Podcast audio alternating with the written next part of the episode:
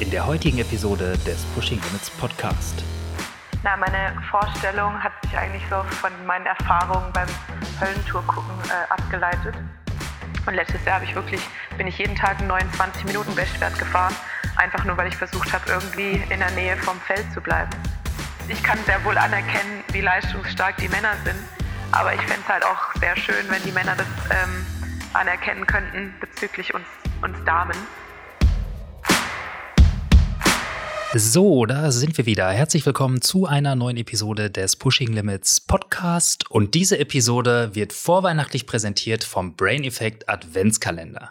Aber natürlich, natürlich will ich dir hier nicht deinen leckeren Schoko-Adventskalender streitig machen, aber der Trend geht ja sowieso zum Zweit-Adventskalender, würde ich sagen.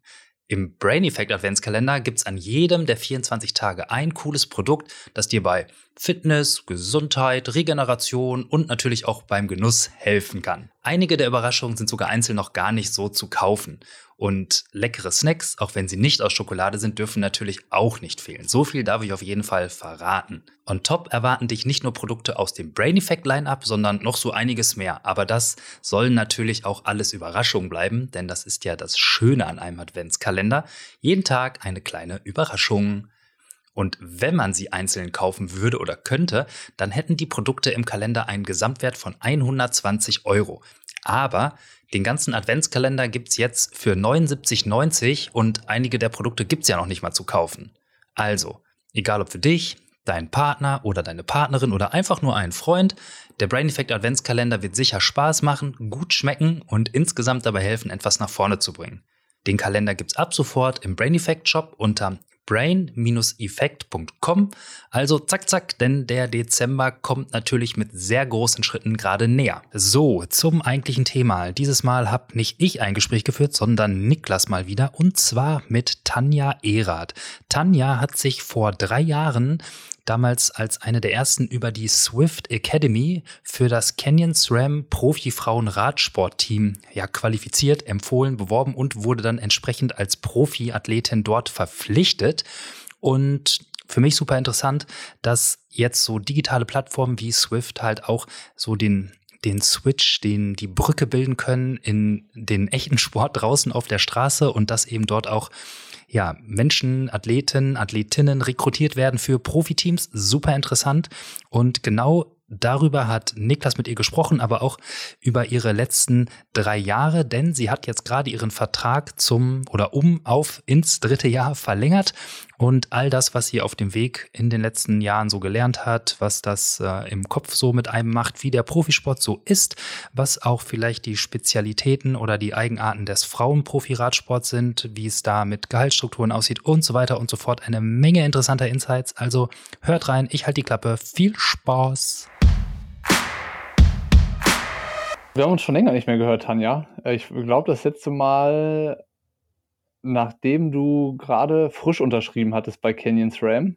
Und jetzt hast du gerade verlängert. Es geht ins dritte Jahr. Und ähm, ich habe überlegt, als, äh, als ich mich jetzt so ein bisschen auf den Podcast vorbereitet habe, du hattest ja sicherlich damals so eine Vorstellung davon, wie das ist, ähm, Radprofi zu sein.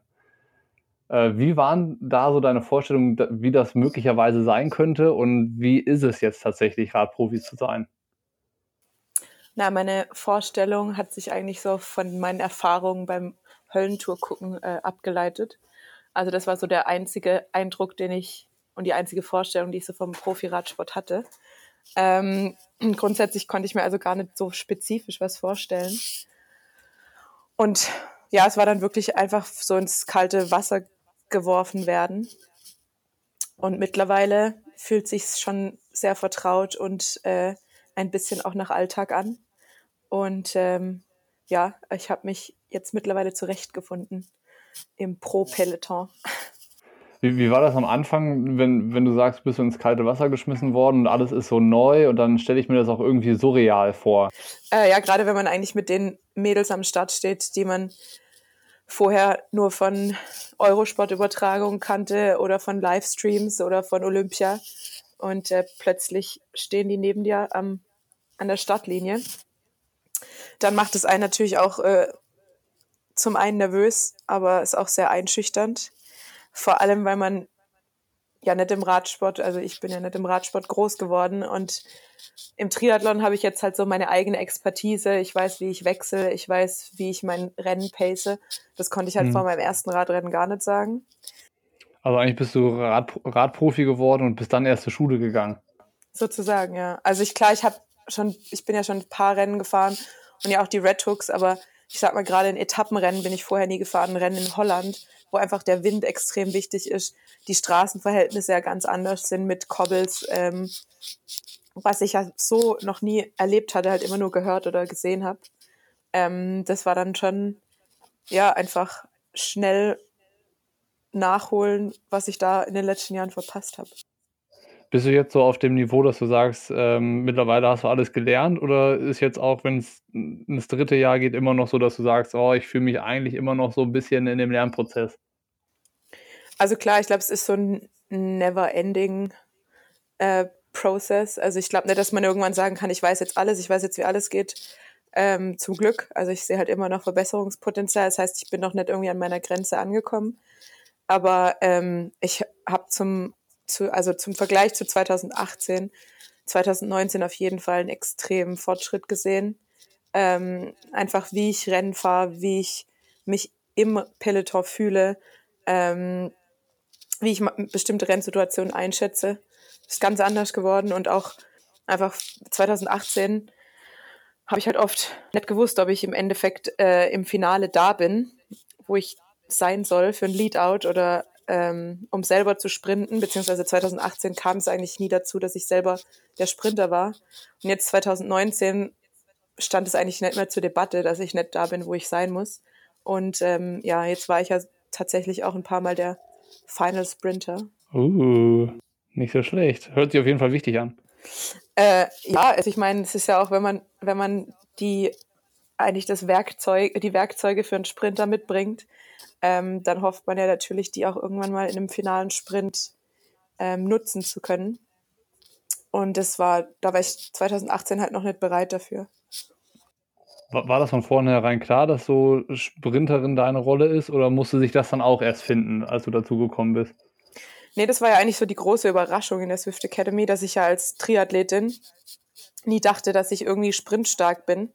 Und ich habe das eigentlich auch bei den Fixed-Rennen immer umgangen, indem ich so eine äh, Late Attack gemacht habe, so mit einem Kilometer to go, ähm, um einen finalen Sprint zu umgehen, weil ich ja wusste, so ja, Sprinten kann ich als Triathlet eh nicht. Und dann hat sich so in der Swift Academy rausgestellt, ähm, ja, deine 5-Sekunden-Werte und deine Max Power ist für eine Frau relativ überragend. Also du bist definitiv ein Sprinter. Und dann dachte ich mir so, okay, ist mir auch neu, aber go for it. Ähm, ist es jetzt, wenn, wenn du jetzt weißt, okay, du hast die Sicherheit für fürs dritte Jahr Profi zu sein, ähm, irgendwie mittlerweile selbstverständlich?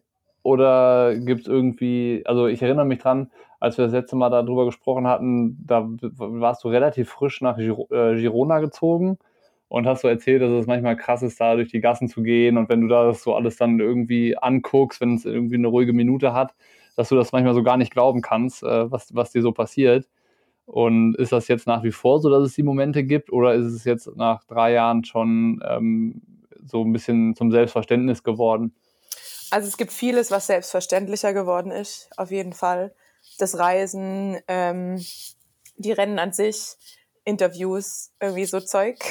Ähm, aber ich glaube, es ist mhm. auch gut, weil am Anfang hat mich halt, glaube ich, alles extrem gestresst, weil eben alles so neu war und so interessant. Und ähm, das heißt nicht, dass es jetzt langweilig geworden ist, aber ich glaube, es hat halt jetzt eher so eine alltägliche Komponente. Ähm, und das ist, glaube ich, auch wichtig, um da ein bisschen entspannter auf Dauer zu sein ähm, über die Saison hinweg. Aber grundsätzlich gibt's halt immer noch Sachen, die neu sind, ähm, die ich dann auch zum ersten Mal mache. Also wie gesagt, jetzt zum Beispiel in Colorado ähm, das erste Mal dann im Finale zu sprinten oder auch Höhentrainingslager habe ich dieses Jahr zwei gemacht, das ich vorher auch so nicht kannte. Ähm, also es kommen dann immer wieder neue Sachen dazu, die ich vorher eben noch nicht gemacht habe.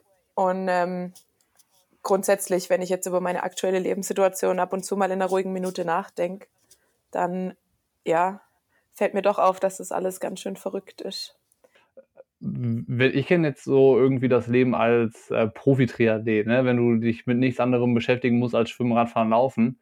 Ähm, und da kenne ich auch die Tage, die halt relativ lang geworden sind, weil man irgendwie auch einfach viel Zeit hatte zum Rumhängen, obwohl man drei Sportarten hat, die man trainieren muss. Jetzt ist es im Radsport so, du fährst halt Fahrrad und machst vielleicht noch Krafttraining. Das ist jetzt so meine ganz einfache Vorstellung.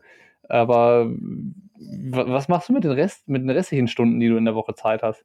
Ja, also auf jeden Fall ist ähm, vom Trainingsumfang her anders als im Triathlon. Ich meine, da kenne ich es ja auch, dass ich selbst als Amateur ähm, andere Umfänge teilweise trainiert habe.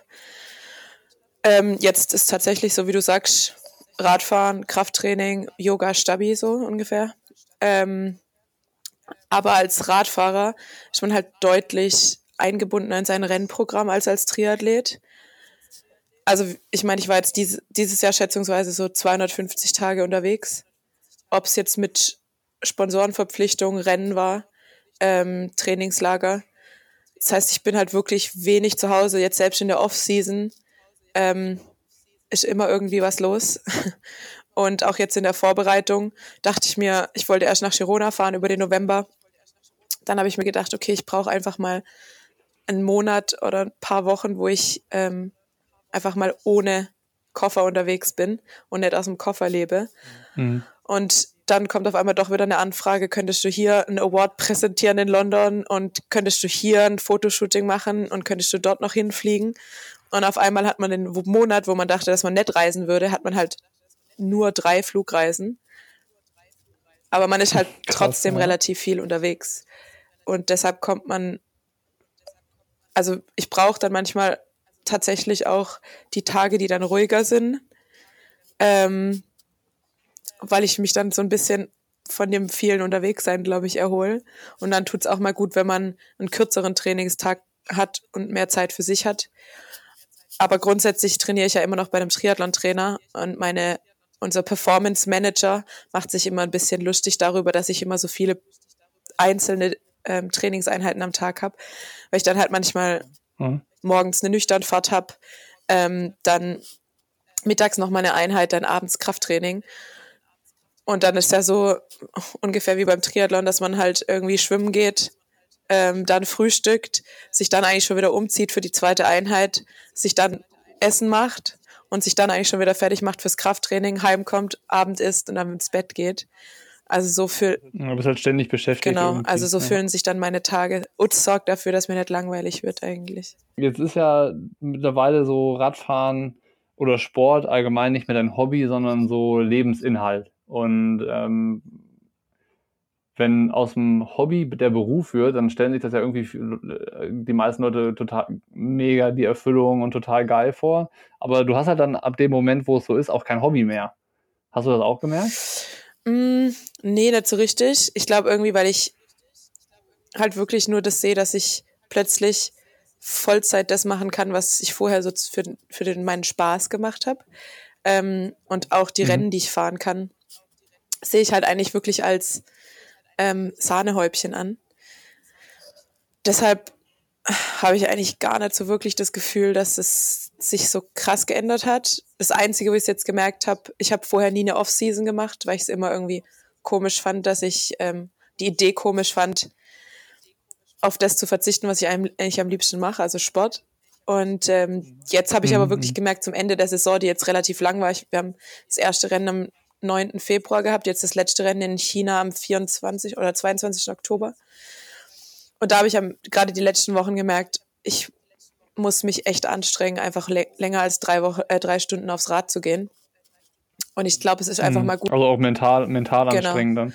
Wenn ich einfach mal zwei Wochen habe, wo ich nicht drüber nachdenken muss, wo fahre ich hin, wie kriege ich mein Rad dorthin, wann ich kann ich trainieren, wo kann ich trainieren, wo kann ich Krafttraining machen, ähm, sondern einfach mal zwei Wochen einfach so mit dem Kopf weg vom Sport äh, kommen. Und deshalb habe ich jetzt eigentlich zum ersten Mal so richtig eine Off-Season gemacht. Und da habe ich dann. Deswegen äh, nee, ich war, ich war nur in Köln, zwar in Köln, aber ich habe mir nur die Alkoholleichen abends angeschaut. Also wir sind dann einmal in die Stadt geschlendert und ähm, haben uns die Folgen des Tages angeschaut, aber selber, selber war ich brav auf dem Rad und habe meine erste. Also ich habe eigentlich am 11.11. .11. meine äh, Saisonvorbereitung angefangen. Deshalb äh, keine Party für mich. Wann, wann ist dann dein erstes Rennen? Auch wieder im Februar? Voraussichtlich im, äh, das ist alles, das ist noch nicht so richtig offiziell, deshalb kann ich das eigentlich nicht. Aber voraussichtlich im Januar in Australien.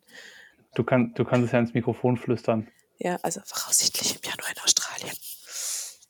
Ach so, okay, keiner, es hört keiner. Okay.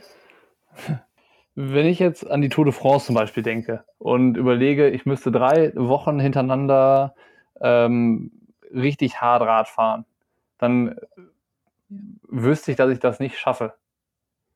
Weil ich natürlich auch nicht trainiere, aber ich könnte mir das auch gar nicht vorstellen, das überhaupt zu packen.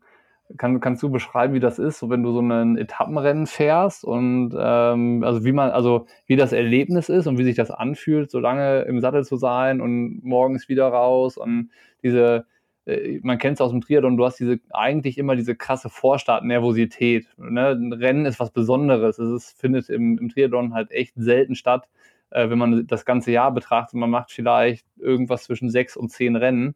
Ähm, da ist jeder Renntag was Besonderes. Aber wenn du halt äh, ich weiß nicht, wie viele Rennen fährst und dann Etappenrennen Tag für Tag.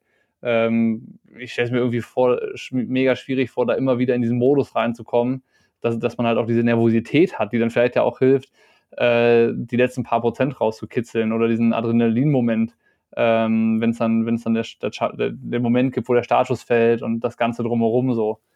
Mhm. Also ich kann es jetzt nicht wirklich sagen, wie es jetzt bei einer dreiwöchigen Tour ist, weil meine Läng mein längstes Etappenrennen waren, ich meine, sechs Tage. Ähm, ein Giro, der eigentlich so das längste bei den Frauen ist mit zehn, bin ich ja noch nicht gefahren. Ähm, Werde ich auch hoffentlich nicht, weil mir das Profil nicht so richtig entspricht. Ähm, aber grundsätzlich, ja, es ist halt, ich glaube, man kann es am besten beschreiben, so ein bisschen wie im Trainingslager. Wenn man ähm, irgendwie so am dritten Tag denkt, eigentlich tut mir alles weh. Ähm, ich glaube nicht, dass ich morgen wieder aufs Rad sitzen kann. Und dann setzt man sich wieder aufs Rad und man merkt halt, ja, es geht ja offensichtlich doch. Ähm, und dann gibt es, glaube ich, auch, ich würde sagen, unterschiedliche Typen. Also ich werde eigentlich durch ein, also zum Ende des Etappenrennens immer stärker, weil meine Ermüdung, glaube ich, nicht so, so krass voranschreitet. Oder ich auch mit müden Beinen eigentlich relativ gut ähm, Druck aufs Pedal krieg. Und andere müssen halt wirklich sich anstrengen, eigentlich ihre Leistung zu halten. Das hat natürlich dann auch, glaube ich, viel mit der Ernährung zu tun und wie man sich ernähren kann während der Phase. Aber ja, grundsätzlich ist halt, ähm, ja, also als ich mein erstes Etappenrennen gefahren habe, bin, das war Healthy Aging in Holland. Und da muss man sich vorstellen, es ist halt im April, es ist relativ schlechtes Wetter, es ist sehr viel Wind, und normalerweise ist der ungefähr zwei Kilometer neutral. Dann fällt der Startschuss und dann spricht das Peloton schon in mehrere Teile und dann kämpft man ums Überleben ab da. Ähm, und da bin ich wirklich. Wie, wie lange? Normalerweise sind alle Etappen so zwischen 120 und 135 Kilometer. Also ein relativ langer Überlebenskampf. Genau. Und ähm, man muss halt auch immer, die Holländer genauso wie die Belgier nehmen einen relativ schnell aus dem Rennen raus, wenn man zu viel Abstand hat. Und ähm, deshalb geht's halt auch wirklich darum, im Rennen zu bleiben, wenn man mal die, die Gruppe und den Split verpasst hat. Äh, was dir, also was mir im ersten Jahr natürlich regelmäßig passiert ist, was jetzt, wo ich den krassesten Unterschied gesehen habe zu diesem Jahr, weil ich da einfach immer in der richtigen Gruppe war, ähm, beim gleichen Rennen. Und letztes Jahr habe ich wirklich, bin ich jeden Tag einen 29 Minuten Bestwert gefahren, einfach nur, weil ich versucht habe, irgendwie hm. in der Nähe vom Feld zu bleiben. Ähm, ja, deshalb ist es auch ein bisschen abhängig davon, was es für ein Etappenrennen ist. Also bei in Bira zum Beispiel, es war ein World Tour Etappenrennen über vier Tage. Da sind wir davor schon ein Etappenrennen gefahren äh, in Burgos. Also waren dann vier Tage Burgos, dann zwei Tage Pause, dann vier Tage Bira. Und ähm, da ist halt alles bergig. Das heißt, für mich ist da auch jeder Tag ähm, Überlebenskampf. Und dann musste ich da, also hatte ich da ja auch ein Trikot, ein Sprinttrikot. Und ich wusste halt, okay, ich muss dieses Rennen auf jeden Fall zu Ende fahren, wenn ich das Sprinttrikot mit nach Hause nehmen will. Ja, und dementsprechend ähm, geht man dann trotzdem mit genug Nervosität in jeden Tag. Und selbst wenn einem die Nervosität mhm. oder die Motivation mal fehlen sollte, dann hat man ja immer noch ein Team und äh, vor allem auch einen sportlichen Leiter, der einem äh, genug äh, einheizt, damit man äh, nervös genug ist, seine Leistung zu bringen an dem Tag. Wie, wie wichtig ist es in so einem Team, dass die Stimmung irgendwie passt? Also es kann ja, wie du es meintest, im besten Fall so sein, dass äh, man sich gegenseitig pusht und man sich dann so gut kennt, dass man sieht, okay, der geht es gerade irgendwie schlecht und die müssen wir jetzt aufbauen. Aber was ist, wenn äh, in so einem Team halt auch eine Krise ist und die Mädels sich halt untereinander nicht leiden können?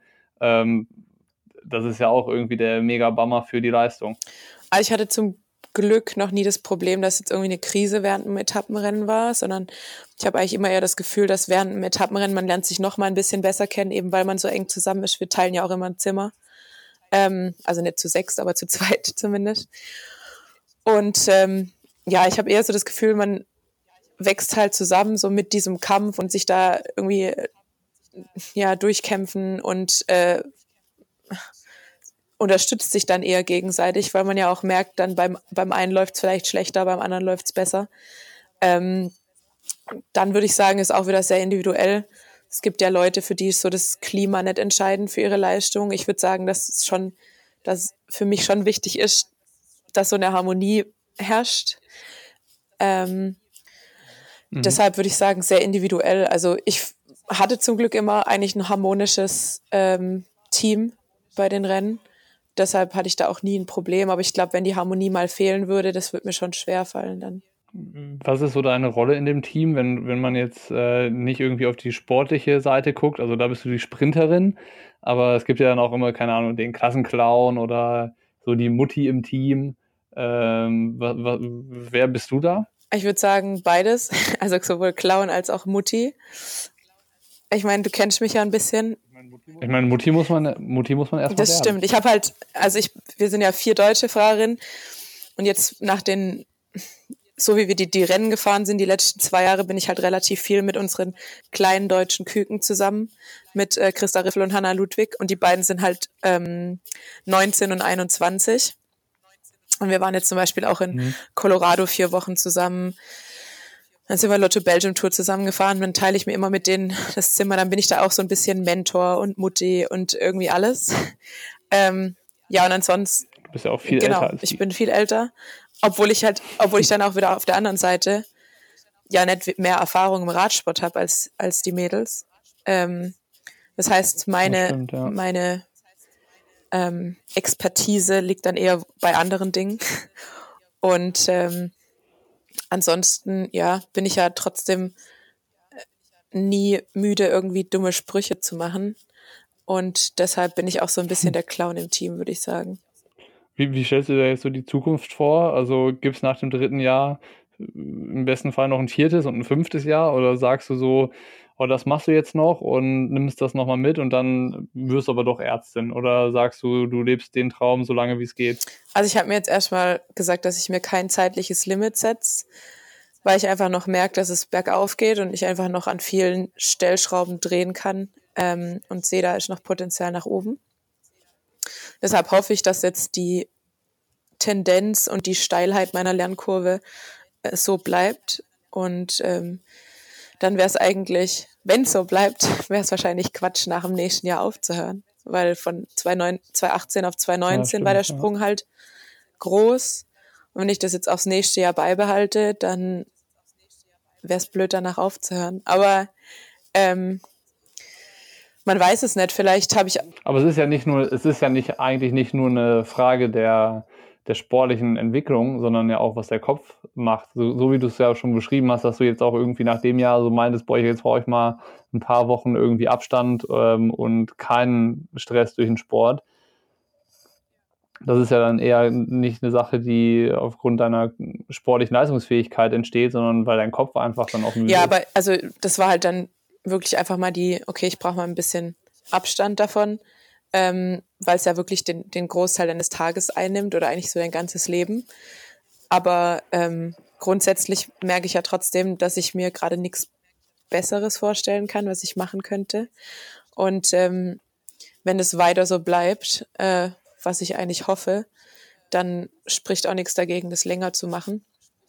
Aber man hat es halt irgendwie nie in der Hand. Ich meine, man sieht ja Stürze passieren im Radsport doch sehr häufig dann bin ich verletzt nächstes Jahr, krieg, krieg keinen Vertrag mehr.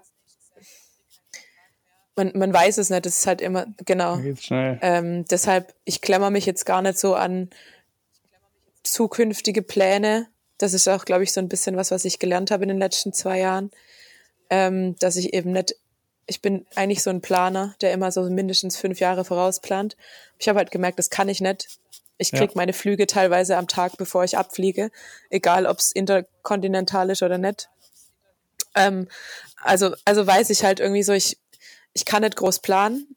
Ich muss von, von dem einen aufs nächste irgendwie ähm, warten und setzen. Und ähm, so mache ich das jetzt momentan auch. Ich weiß noch nicht, was nach 2020 kommt, aber jetzt freue ich mich erstmal auf die Saison 2020 und aufs erste Rennen. Und ähm, davon ist dann auch wieder abhängig, wie viele Rennen ich in dem Jahr fahre, in welchem Kader ich bin, ähm, wie meine Vorbereitung läuft, gesund bleiben. All solche Faktoren spielen da ja rein.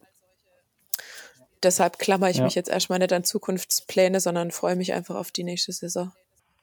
Wie nimmst du jetzt in der Zeit, wo du dabei bist, so die, äh, den, den Stand vom Frauenradsport wahr? Also ich meine, vorher hast du es ja auch in Anführungszeichen nur verfolgt als Fan und jetzt bist du so mittendrin und äh, hast ja vielleicht so an manchen Stellen noch mehr Einblicke, weil, weil sie nicht einfach in Dinge wie Aufmerksamkeit, mediale Geschichten, die Sponsorenaktivitäten und so. Ich meine, in Deutschland ist es ja nach wie vor so, dass eigentlich dieses Canyon SRAM Team das einzige ist, was man halt auch mitbekommt, wenn man jetzt nicht der mega Frauenradsport-Fanatiker und Verfolger ist.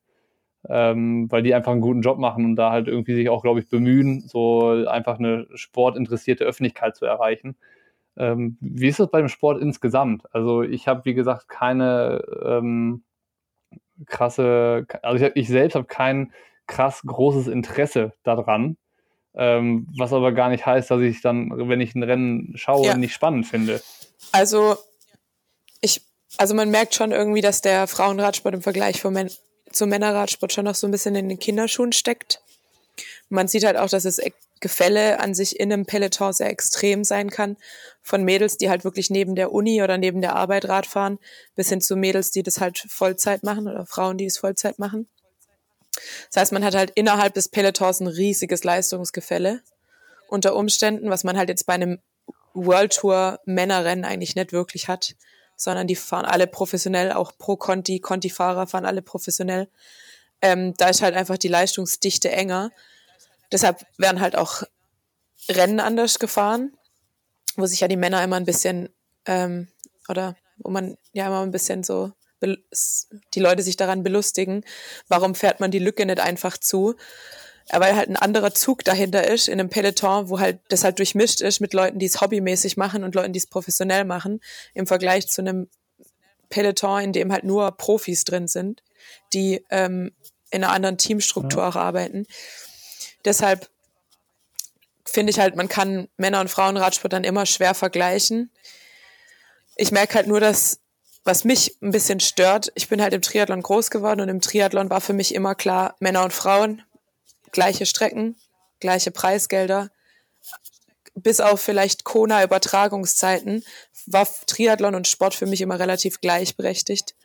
Und im Radsport ist schon, schon ein sehr extremer Unterschied, der ihm auch ständig eigentlich ähm, wiedergespiegelt wird. Also auch von Amateurfahrern. Ähm, wie, wie, wodurch zum Beispiel? Naja, das halt, also ich glaube, es gibt, vergeht kein Tag, wenn man auf dem Rad unterwegs ist und trainiert in der Gruppe oder ähm, auch mit dem, mit Sponsoren unterwegs ist, wo man nicht hört, dass Frauen ja nicht Rad fahren können. Und dass wir mehr, dass wir mehr stürzen als die Männer und dass wir auch so langsam sind und dass wir, dass unsere Sprints so komisch aussehen und dass wir uns so komisch auf dem Rad bewegen würden. Also alles Sachen, die ich einfach schon gehört habe von Leuten, die ich auch gern habe und die auch äh, meine, die ich meine Freunde nenne. Und das ist halt immer so ein bisschen das, was mich irgendwie traurig macht. Da wirst du dann äh, schon mal kurz böse und sprichst ein ernstes Wörtchen mit denen, oder nicht? Ja, absolut. Da kann ich mich dann auch mal in Rage reden. Ähm, hm. Ja, vor allem, weil man ja, wie gesagt, im Triathlon am besten sieht, dass Frauen in keiner Weise weniger leistungsfähig sind als Männer. Natürlich wird es immer einen Unterschied geben, allein durch, den, äh, durch gewisse Hormone. Aber gerade im Ausdauersport würde ich sagen, können wir uns relativ auf Augenhöhe begegnen. Ja. Und ähm, da finde ich es halt irgendwie traurig, dass das, ähm, dass der Frauenradsport da manchmal so ein bisschen, ja, seltsam beäugt wird, selbst von deinen Sportkollegen. Das, das ist halt im, im Triathlon, glaube ich, der, der Riesenunterschied, dass der Respekt zwischen ähm, männlichen und weiblichen Athleten extrem groß ist. Ja, genau. Und also so wie du es sagst, hört sich das ja im, im äh, Radfahren irgendwie ein bisschen äh, verfahrener an, dass das irgendwie da nicht, nicht so ist. Ja, so eine kleine Geschichte zum Beispiel jetzt, als wir nach China sind. Die Männer fahren ja in China äh, die Tour of Guangxi, das sind glaube ich fünf Tage. Und wir fahren eben nur ein Eintagesrennen. Das heißt, wir fliegen tatsächlich nur für ein Eintagesrennen nach China. Aber es ist zumindest für ein Frauenrennen relativ langes Rennen, also 145 Kilometer. Und dann habe ich am Tag davor ein paar deutsche Jungs von einem, von einem äh, großen Männerteam getroffen. Und die meinten dann so, ja, und ihr seid jetzt extra wegen dem einen Tagesrennen hierher gefahren. Sag ich, ja, ist halt letztes World Tour Rennen, klar. Ja, und ihr fahrt jetzt 80 Kilometer oder was? Dann habe ich gesagt, nee, wir fahren 150 oder 145 und die Männer, wohlgemerkt, fahren an dem Tag eine 23 Kilometer längere Etappe. Also es macht jetzt keinen so einen großen Unterschied. Und dann habe ich gesagt, ja, nee, wir fahren 145. Und dann kam so, ja, bist du überhaupt schon mal so lang gefahren? Also sowas wird einem dann, so einem, also was wird einem dann wiedergespiegelt von äh, Männern, die in der World Tour fahren, wo man sich halt auch denkt, okay, ähm, respektvolles mit Miteinander. So? Nee, Oder ist es halt dann schon so, dass sie das abwertend meinen? Ja, schon abwertend. Also es wäre schön, wenn es nur ein Augenzwinkern wäre. Ja, bisschen. Also ich glaube auch, dass es tatsächlich da große Unterschiede gibt. Auch innerhalb der, des Männerpelotons. Also ich will da nicht alle über einen Kamm scheren. Es gibt ja auch bei uns viele Mädels, die mit einem, auch bei mir im Team, die mit einem Männerprofi zusammen sind. Ähm, und die du kannst jetzt hier voll den Beef starten. Du kannst jetzt hier so Battle zwischen Frauen- und Männerradsport starten, wenn du möchtest. nee, ich, ich will ja genau das Gegenteil. Ich will ja eigentlich, dass es, dass ich, also ich kann sehr wohl anerkennen, wie leistungsstark die Männer sind. Aber ich fände es halt auch sehr schön, wenn die Männer das ähm, anerkennen könnten bezüglich uns, uns Damen. Ähm, mhm. Und ich meine, die meisten Männer, also es, man, oft geht die Diskussion auch über die Länge der Rennen ich bin mir sicher, ich kann auch ein 230 Kilometer Rennen fahren. Ähm, dann müsste ich halt einfach mein Training wieder umstellen.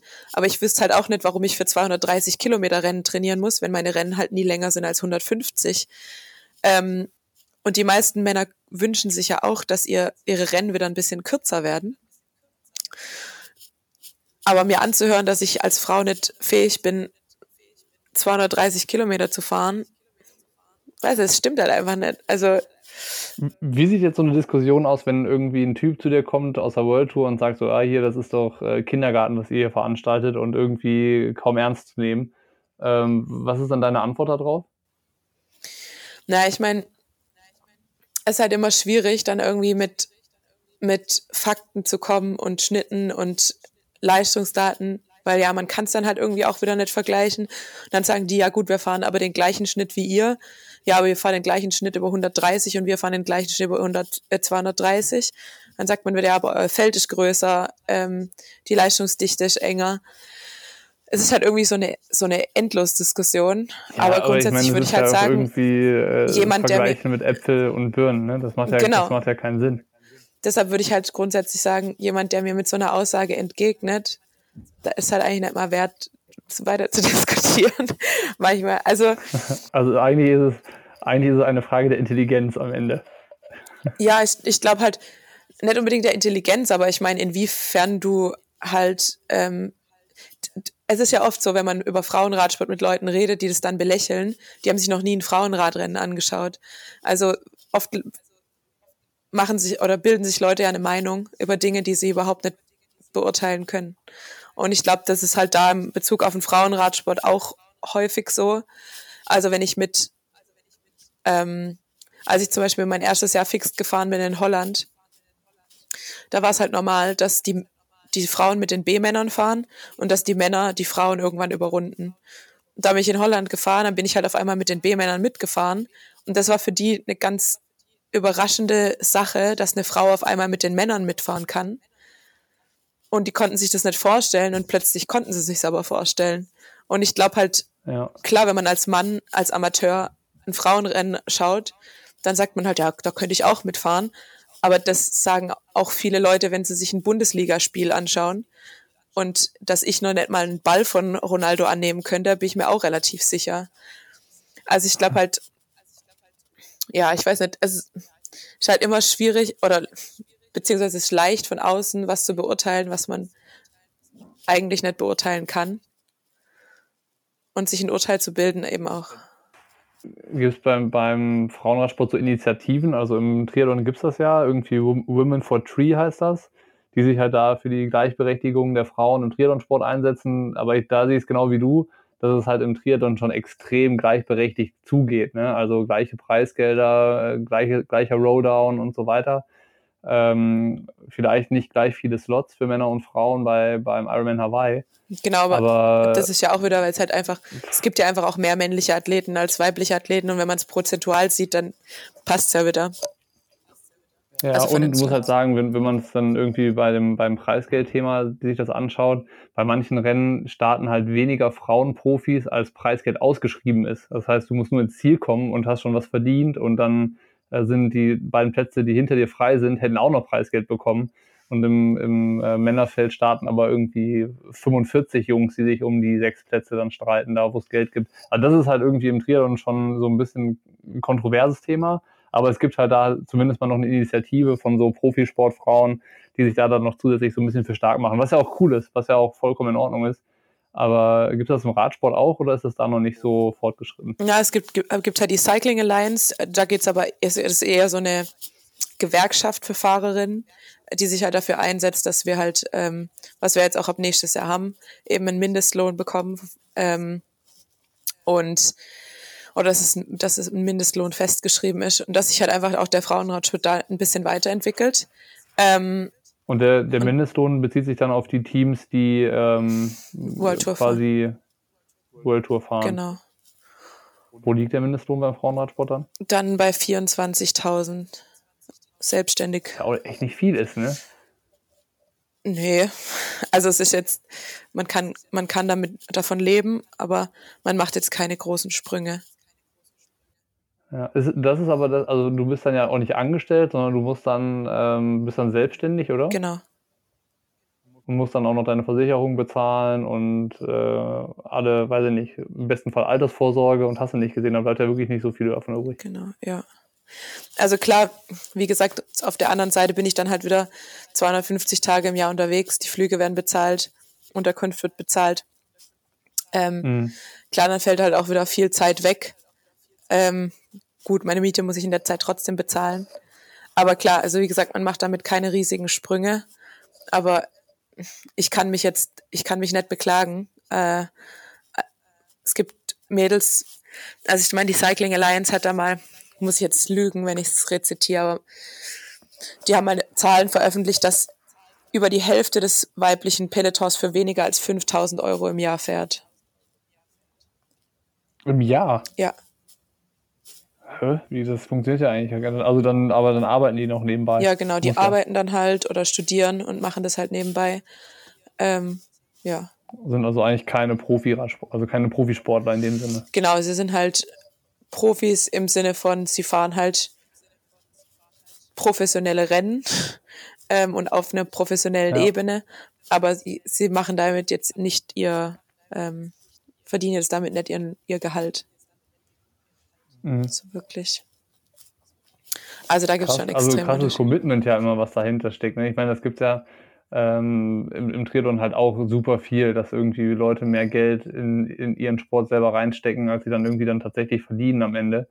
Aber trotzdem ein krasses Commitment irgendwie und zu sagen, ich bin bereit, so viel im Jahr unterwegs zu sein und ähm, auf viele Dinge irgendwie zu verzichten, um halt in diesem Profizirkus dabei sein zu können. Ja, absolut. Also, ich meine, ich. Würdest, ja. Wärst du dazu auch bereit? Also, wenn jetzt, sagen wir mal, die Chance damals wäre gewesen, ähm, du gewinnst die Swift Academy, kommst in das Team rein und wirst irgendwie versorgt mit ähm, Material hauptsächlich, äh, aber alles weitere ist dann quasi, ähm, weiß ich nicht, da musst du selber gucken, wie du dein Zubrot verdienst oder so. Wäre das dann für dich trotzdem so gewesen, dass du sagst, das ist der Sport dir auch wert? Ja, absolut.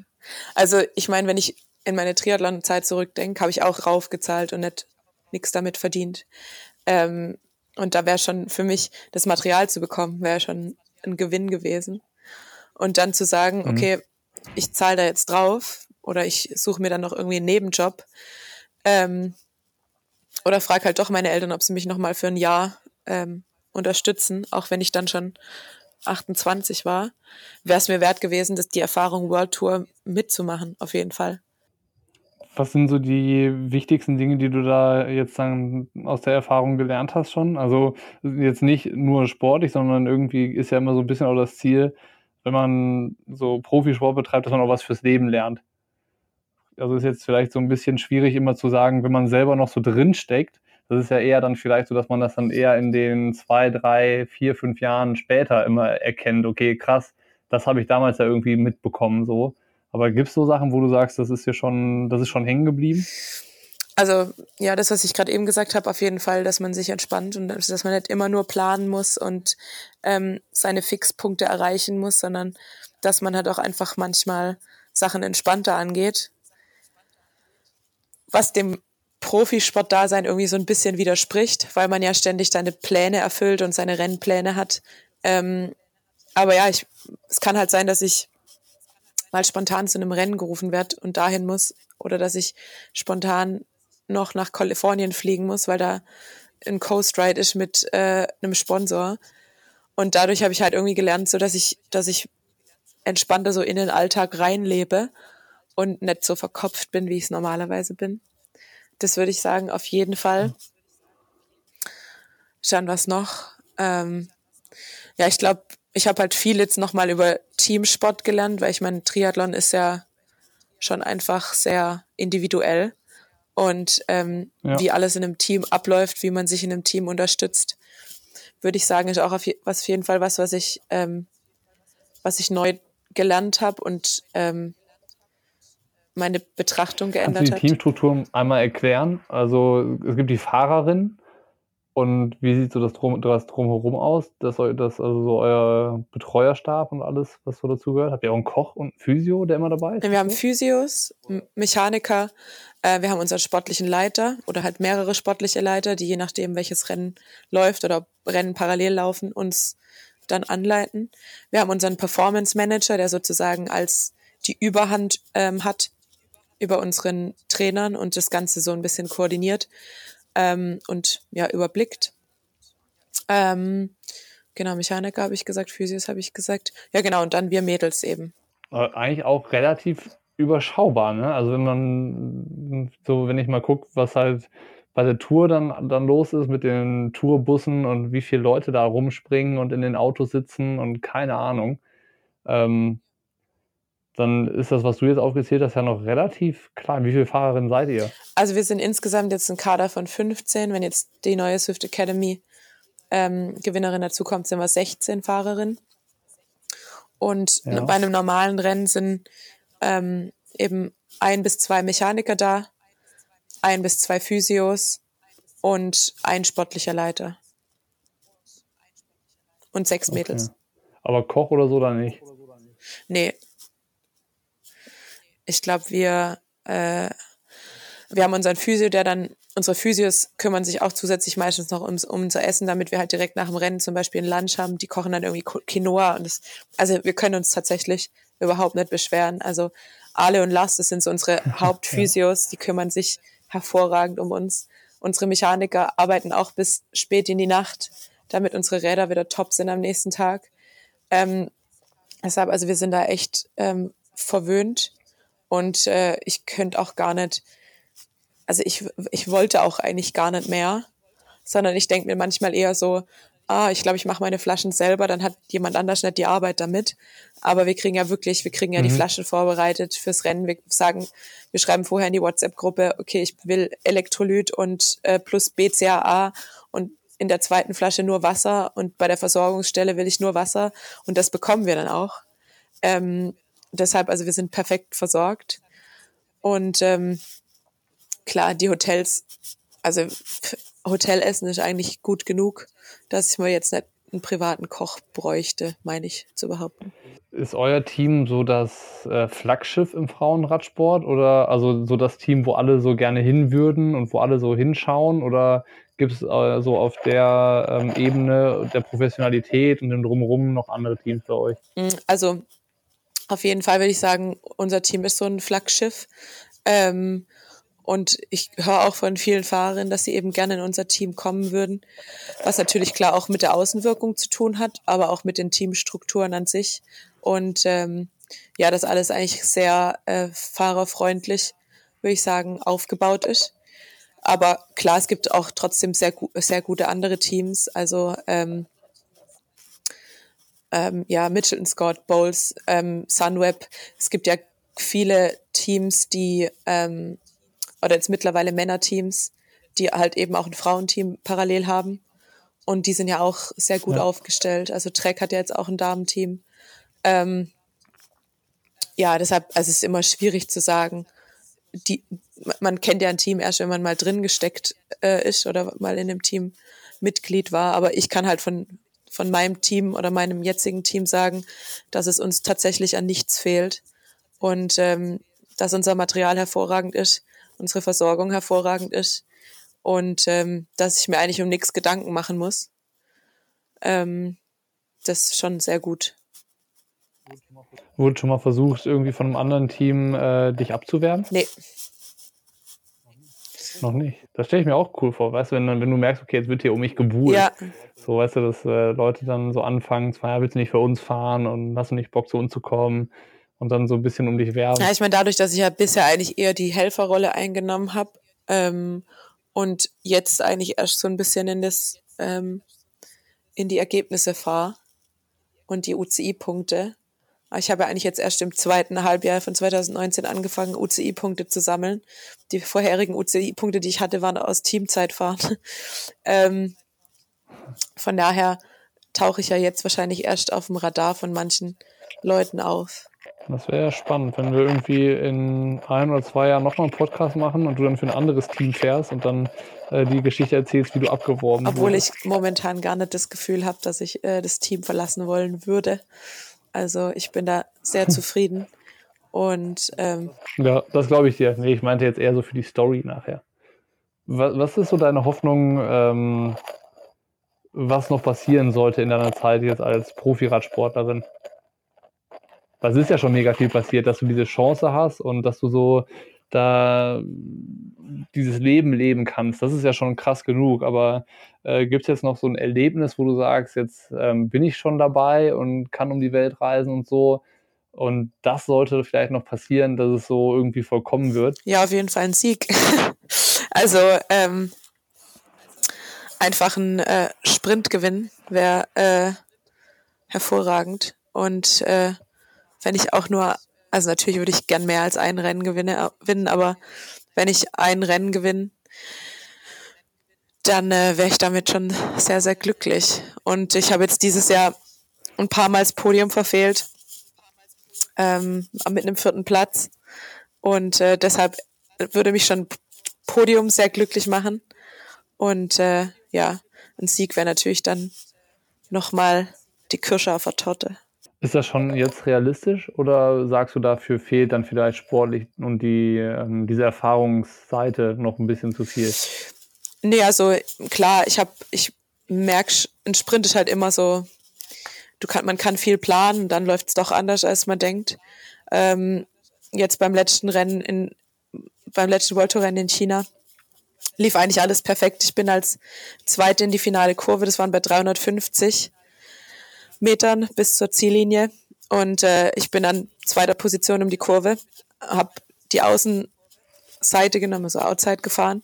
Und ähm, Sierra Alines, äh, die im Vorjahr das Rennen gewonnen hat, ist auf einem so einem Schlagloch, ist jetzt Hinterrad weg und sie ist einfach quer rüber auf meine Seite. Mhm. Und ich habe halt reagiert, indem ich gebremst habe, weil wir sonst wahrscheinlich ineinander gescheppert wären.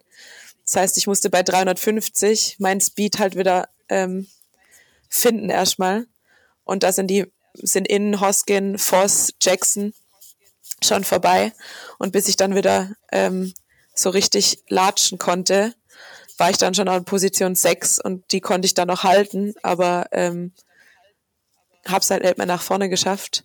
Aber klar denkt man sich dann im Nachhinein, oh, wenn ich da in dem Moment nicht hätte bremsen müssen, war ich eigentlich in sehr guter Position. Das, da hätte alles von 1 bis 10 noch draus werden können. Am Ende ist 6 geworden. Aber nach dem Erlebnis muss ich sagen, dass ich schon glaube, dass ähm, ein Sieg drin wäre.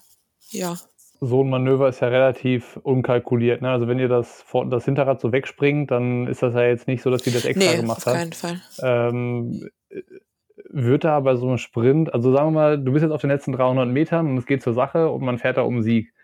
Äh, wird dann auch da so gerempelt und geschubst und äh, die Ellbogen ausgefahren oder wie äh, dynamisch muss man sich die Situation da irgendwie ausmalen? Ja, auf jeden Fall. Also es kommt natürlich auch immer wieder darauf an, ob man jetzt in Rennen in Amerika fährt, ähm, wo die Straßen breiter sind, man mehr Platz hat, da fährt man eher so seinen eigenen Sprint.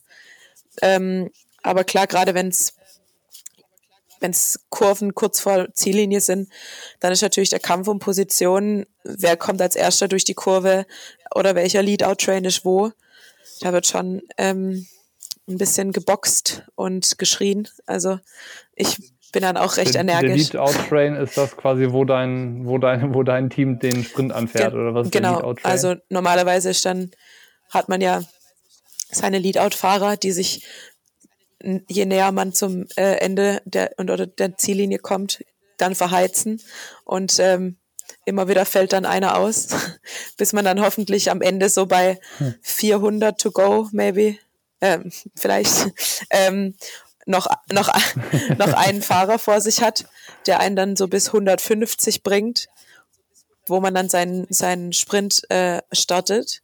Das ist dann so das Ideal, sage ich jetzt mal. Ich bin jetzt eher ein Sprinter, der ohne großen Lead-Out-Train funktioniert. Also ich brauche potenziell Fahrer, der mich so ein bisschen in Position bringt, aber wurschtel mich dann eigentlich lieber durch. Und die, ich meine, Leader-Train ist ja auch immer so ein bisschen ein starres Konstrukt. Das sorgt eher dafür, dass ich ähm, nicht so genau oder so ein bisschen diese Spontanität dann in meinem Sprint verliere. Das heißt, für mich ist anders ein bisschen besser. Aber das kann auch von Rennen zu Rennen unterschiedlich sein. Wenn es jetzt zum Beispiel eine lange Zielgerade ist mit fünf Kilometern, dann braucht man einen Lead-Out-Train. Ansonsten muss man sich halt bei. Sonst bist du ja blau. Genau, oder man muss sich halt bei irgendeinem anderen reinhängen. Ähm, wogegen das jetzt halt anders, anders ist, wenn es jetzt ein hektisches und taktisches Finale ist mit mehreren Kreiseln und Kurven und ähm, man selber irgendwie gucken muss, wie schwimme ich am besten durchs Peloton. Da ist manchmal besser, man muss sich nicht an spezielles Hinterrad halten, sondern schaut halt einfach, ähm, wo man sich am besten positioniert. Also ist eigentlich zu der, zu der, ganzen brenzlichen Situation, die irgendwie entsteht, wenn man am Limit fährt, so und du bist ja, keine Ahnung, Puls Max wahrscheinlich in der Situation, halt immer noch wichtig, dass du das Rennen ja auch lesen kannst. Genau. Deshalb ist tatsächlich halt wirklich gut, wenn man, wenn man, also ich, Tiffy, äh, Tiffany Cromwell, meine Teamkollegin, meine australische Teamkollegin, die hat eigentlich so jetzt so in Colorado meine Leadouts übernommen. Und die ist halt mega erfahren, also sie ist auch 30 und äh, fährt aber halt schon professionell seit, ich glaube, jetzt über zehn Jahren. Und äh, die ist halt perfekt darin, ein Rennen zu lesen ja. und zu wissen, wo muss ich wann sein. Und ich weiß halt, wenn ich an Tiffys Hinterrad bleib, dann komme ich in perfekter Position zum Sprint. Ähm, und ich muss dann sozusagen nicht denken, sondern ich muss halt nur denken, dass ich an ihrem Hinterrad bleib und ähm, das so kraftsparend wie möglich. Ja. Und deshalb verteidige ich natürlich auch mein Hinterrad. Das sind halt dann wieder diese ähm, Sachen mit dem Boxen. Weil klar will dann jemand vielleicht Tiffys Hinterrad, weil er eben auch weiß, was sie kann. Und dann schrei, schrei ich halt ja. einfach auch manchmal My Teammate und dann ähm, Krass. Oder My Wheel. Und dann, ähm, wenn das nicht reicht, dann äh, geht halt auch mal ein Ellenbogen raus. Ja, witzig, weil sowas kriegt man nie mit. Ne? Also wenn du ein Rennen guckst, so im Fernsehen, dann siehst du vielleicht mal so ein bisschen dieses Gerangel. Aber was so die, die Fahrer untereinander zu sich sagen oder so, das hörst du ja nicht. Also du hörst die ganze Zeit die Moderatoren quatschen, aber was so im, im, im Peloton, äh, Peloton gesprochen wird oder die Fahrer in den Teams untereinander noch kommunizieren, Das kriegt man halt genau, gar nicht also wir mit. reden ja auch übers Radio dann miteinander und unser Teamleiter spricht ja auch immer mit uns ähm, übers Radio vom Auto aus. Und ähm, ja, dementsprechend wird schon, schon Kommunikation schon sehr essentiell auch im Rennen. Aber also du sprichst mit den anderen Fahrerinnen dann über Headset Genau, oder also wir haben das? so einen kleinen Knopf, der ist eigentlich so an der, am Bib, an der Bib-Shorts am Träger festgemacht. Und das ist einfach so ein Druckknopf, auf den wir drücken können und dann sprechen. Und jeder hat eben einen Knopf im Ohr und hört dann die Stimme des anderen.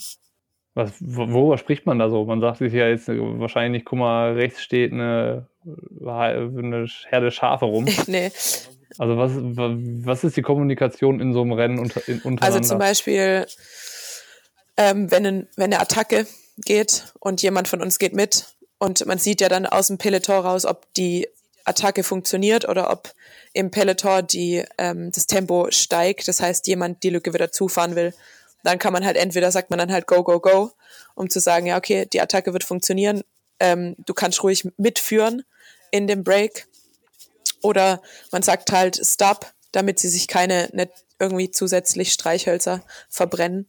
Ähm, Also lohnt, so quasi lohnt sich nicht, da jetzt weiter Genau. Gas zu geben, weil dieses, äh, dieses Peloton arbeitet zu gut genau. zusammen oder Und so. wir, wir holen euch jetzt eh gleich wieder ein.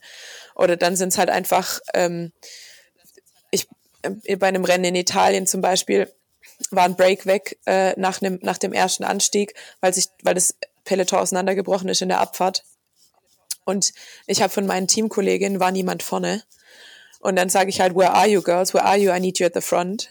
Ähm, damit die eben von, weil ich, damit ich eben sage, okay, ich bin vorne, aber wo seid ihr? Damit die sozusagen den Druck haben auch, okay, wir müssen jetzt nach vorne, da vorne passiert gerade was, weil je nachdem, wie lang gezogen ein Peloton ist, kann man das ja auch manchmal gar nicht von hinten sehen, was geht jetzt eigentlich gerade vorne ab. Ja, stimmt. und ansonsten halt auch einfach sowas wie in einem Leadout, was man, was man braucht. Also in einem Leadout ist normalerweise eher so, dass man beide Hände im Lenker lässt. Da redet man nicht unbedingt über einen Knopf, sondern da schreit man dann eher. Ähm, aber wenn ich jetzt zum Beispiel als an, an der letzten Position bin und vier, also vor mir, an vier Positionen vor mir, meine Leadout-Fahrerin gerade im Wind ist, dann sage ich halt übers Radio too early, dass sie zu früh anfängt und zu schnell ist. Ähm, oder slow down oder keep, stay right. Also einfach so, so an, Angaben Ja, und. Anweisungen. Hast du da von Anfang an so getraut an, also dich selber getraut, so Ansagen zu machen? Oder ist es auch sowas, äh, wo man am Anfang irgendwie zögerlich ist? Ja, absolut. Also ich am Anfang war ich, äh, habe ich, also ich glaube, es hat, ich glaube, die ganze, ganze Saison 2018 habe ich nichts übers Radio gesagt. Also ich glaube, Einfach ist komisch wahrscheinlich irgendwie. ja, weil man auch das. Gefühl hat, oh Gott, wenn ich jetzt was sage und dann habe ich das falsch eingeschätzt oder sowas, das wäre ja irgendwie blöd. Ähm, das heißt, eigentlich habe ich da immer nur Radio-Check gemacht am Anfang und dann habe ich zugehört, aber ähm, nicht unbedingt aktiv daran Mhm. teilgenommen. Aber im Endeffekt ist deine Rolle ja im Rennen halt auch das irgendwie mitzukommunizieren dann wahrscheinlich, ne? Also sonst, wenn du nicht, nicht sprichst, dann ist es ja irgendwie ein äh, toter Fahrer sozusagen, den man dabei hat und irgendwie eine Informationsquelle Ja, weniger. es kommt drauf an. Also es gibt ja immer eigentlich einen Road Captain, der ähm, die Ansage macht. Und wenn ich jetzt als, wenn, also wir haben ja vorher auch ein Teamgespräch, was ist unser Ziel, was machen wir, wer hat welche Aufgabe. Und wenn ich jetzt von Anfang an weiß, okay, meine Aufgabe ist zu springen und Attacken mitzugehen, dann weiß ich normalerweise, dass die Mädels ja wissen, ob ich jetzt in dem Move bin oder ob ich nicht da bin. Und klar, grundsätzlich, wenn jetzt jemand sagen würde, ja, haben wir jemand in der Führung oder auch unser sportlicher Leiter sagen würde, ja, haben wir jemand in der Führung und ich bin in der Gruppe, dann melde ich schon zurück, ja, ich bin da, wenn sonst keiner mitbekommen hat. Ähm, aber grundsätzlich muss ich jetzt gar nicht als Helfer gar nicht unbedingt so viel sagen, außer ich merke jetzt, dieses oder jenes passiert. Aber grundsätzlich, wenn man sich vorher gut abgesprochen Ja. hat, dann ist eigentlich eher wichtig, dass der Road Captain eben die Ansagen macht, falls er halt im Rennen sieht, ähm, da müssen wir was ändern oder hier läuft was verkehrt. Aber ähm, irgendwie eine krasse Rolle, in die man reinwachsen muss, vor allen Dingen, wenn man jetzt wie du nicht unbedingt eine Vergangenheit in dem Sport hat, sondern so reingeschubst wird, ne? so wie du es am Anfang gesagt hast. Äh, du gewinnst diese Swift Academy und dann weiß man plötzlich nicht mehr, wie einem passiert. Ähm, mega spannend und ich bin mal gespannt, was du so jetzt dieses Jahr Ja. wieder erlebst. Ich auch. Ähm, also bei dir geht es ja dann quasi im Januar los mit Rennen. Ähm, wie, wie, sieht die Zeit bis dahin aus? Bleibst du dann in Deutschland oder ähm, weil du bist ja aus Girona zurück nach Darmstadt gezogen und bist jetzt quasi wieder auf deutschem Boden, aber trotzdem ja viel unterwegs. Aber geht es nochmal ins Trainingslager jetzt vor Weihnachten oder wie ist der Plan? Ja, ich bin nochmal im Teamtrainingslager vom 4. Dezember bis zum 16. Dezember ähm, in Malaga, wie letztes Jahr auch. Und äh, bis dahin bin ich eigentlich in Deutschland, außer meinem Kurztrip nach, nach London. Und ähm, ja, werde hier mich vorbereiten auf der Rolle und draußen ähm, und im Kraftraum. Ähm, ja, ich habe halt, ich hatte überlegt, nach Girona zu gehen, gerade eben wegen Wetter. Aber ähm, ja. ja. es wäre halt auch wieder, es wären einfach also wieder. Du bist auch eher schön Wetterfahrerin. Naja, ich meine, wer genießt es an regnerischen Novembertagen bei 6 Grad durch die Gegend zu eiern? Also es ist jetzt nicht unbedingt, also ich kenne wenige Leute, die sagen, das ist ihr, ihre Traumvorstellung. ähm, und klar ist dann angenehmer in Girona irgendwie 17 Grad mitzunehmen und wenn es auch nur leicht bewölkt ist. Aber mir war es jetzt einfach mal wichtiger, ein bisschen mehr Zeit zu Hause zu verbringen. Ich bin auch nach Darmstadt gezogen, weil ich mein, weil ich meine Schwester ein Baby bekommen hat und ich meinen Neffen ein bisschen mehr sehen möchte. Und da das ja auch so während der Saison ein bisschen kurz kommt, wenn man viel unterwegs ist, kann ich jetzt die Vorbereitung auch ein bisschen nutzen, um gerade dafür ein bisschen Zeit zu haben und ja, an ja. einem Ort zu sein, um dann fürs viele Reisen nächstes Jahr wieder genug Kraft zu haben. Und ähm, ja, da habe ich jetzt in Darmstadt habe ich halt ideale Trainingsbedingungen. Ich habe das Fitnessstudio gleich um die Ecke mit einer Sauna. Falls ich mich mal äh, wirklich sehr kalt von der Ausfahrt zurückkomme, dann kann ich mir einfach eine Jacke anziehen und die 200 Meter bis zum bis zur Sauna im Fitnessstudio flitzen. Das ist eigentlich ganz gut. Ähm, ja, und ich kann im Odenwald bergig fahren, ich kann im Ried flach fahren. Das heißt, da habe ich eigentlich alles, was ich brauche. Das hört sich auf jeden Fall ähm, so an, als hättest du noch Großes vor. Ja. Äh, wenn jetzt äh, die Leute irgendwie gesagt haben, boah, das hört sich alles irgendwie spannend an und cool, ich würde das gerne ein bisschen verfolgen, was die Tanja noch so macht und wo sie so unterwegs ist. Ähm, wo können die Leute das am besten? Bei Instagram oder Strava oder wo kann man dir und deinem Weg folgen? Ja, also Strava kann man tatsächlich mein Training komplett verfolgen, auch wenn ich äh, was Bilder, Uploads oder äh, Namen der Aktivitäten sehr schlecht und stiefkindlich damit umgehe. Ähm, ansonsten, wenn man äh, Bilder und Stories von mir sehen möchte, dann am besten Instagram oder Tennele. Und da Tennele mit AE. Mit Tennele mit AE, genau. Und Doppel N. Genau, T-A-E. Und einem L. N-N-E-L-E. -E. So müsste es geschrieben sein. Gut. Ansonsten, mein, wenn man meinen normalen Namen eingibt, dann wird man, glaube ich, auch fündig. Dein normaler Name ist Tanja Erath, für alle Leute, die es noch nicht erraten haben. Okay, äh, vielen Dank für die Stunde, äh, für die Stunde Zeit, die du uns geschenkt hast. Ich danke dir. Und, ähm, ich habe ja viel mehr Zeit als ein Triathlet, toi, toi, toi. von daher ist kein Problem. Ja, ich äh, gehe da, ich, ich kann es mir, wie gesagt, ich stelle mir das immer noch so vor, dass irgendwie der Trainingstag oder dein, dein Tag als Radsportler äh, deutlich kürzer ist als der eines Triathleten. Voll, absolut. Im ersten Trainingslager dachte ich mir so, das war's jetzt.